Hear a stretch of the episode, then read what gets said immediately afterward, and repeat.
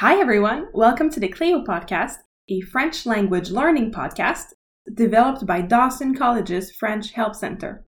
This is the eighth episode of our new series, which is adapted for beginners.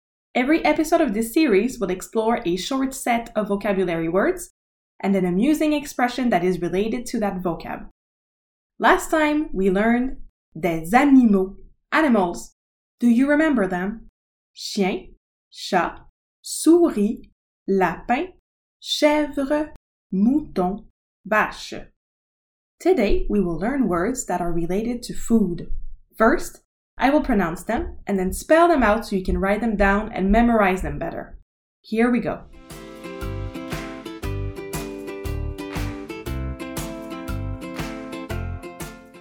Pain, bread.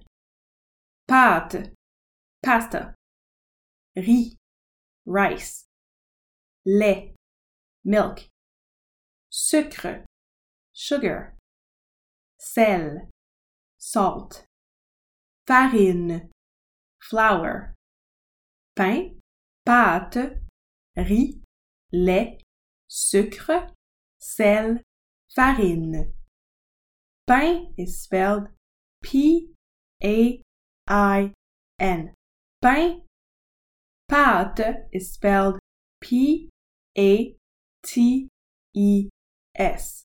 The A has an accent that looks like a hat un accent circonflexe.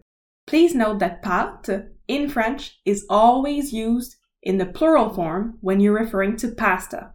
Pâte. Riz is spelled R I Z. Riz.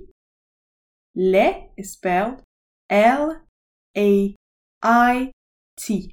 Lait.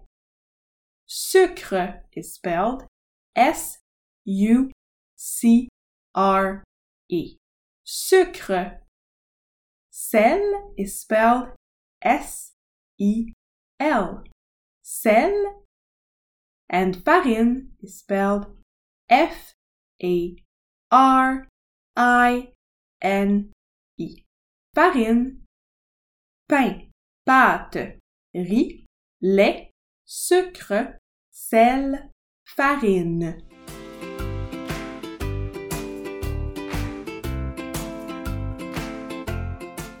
Now let's move on to our expression.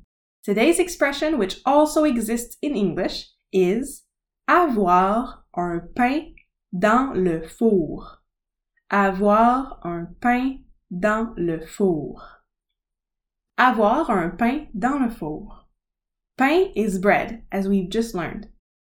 This expression is the French equivalent of having a bun in the oven. Do you know this expression?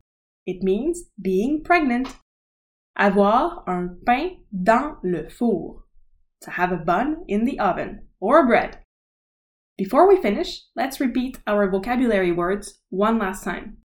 Pain, pâte, riz, lait, sucre, sel, farine. That's it for today's episode. Have a great day, and we'll see you next time on the CLÉO Podcast, Beginner Edition.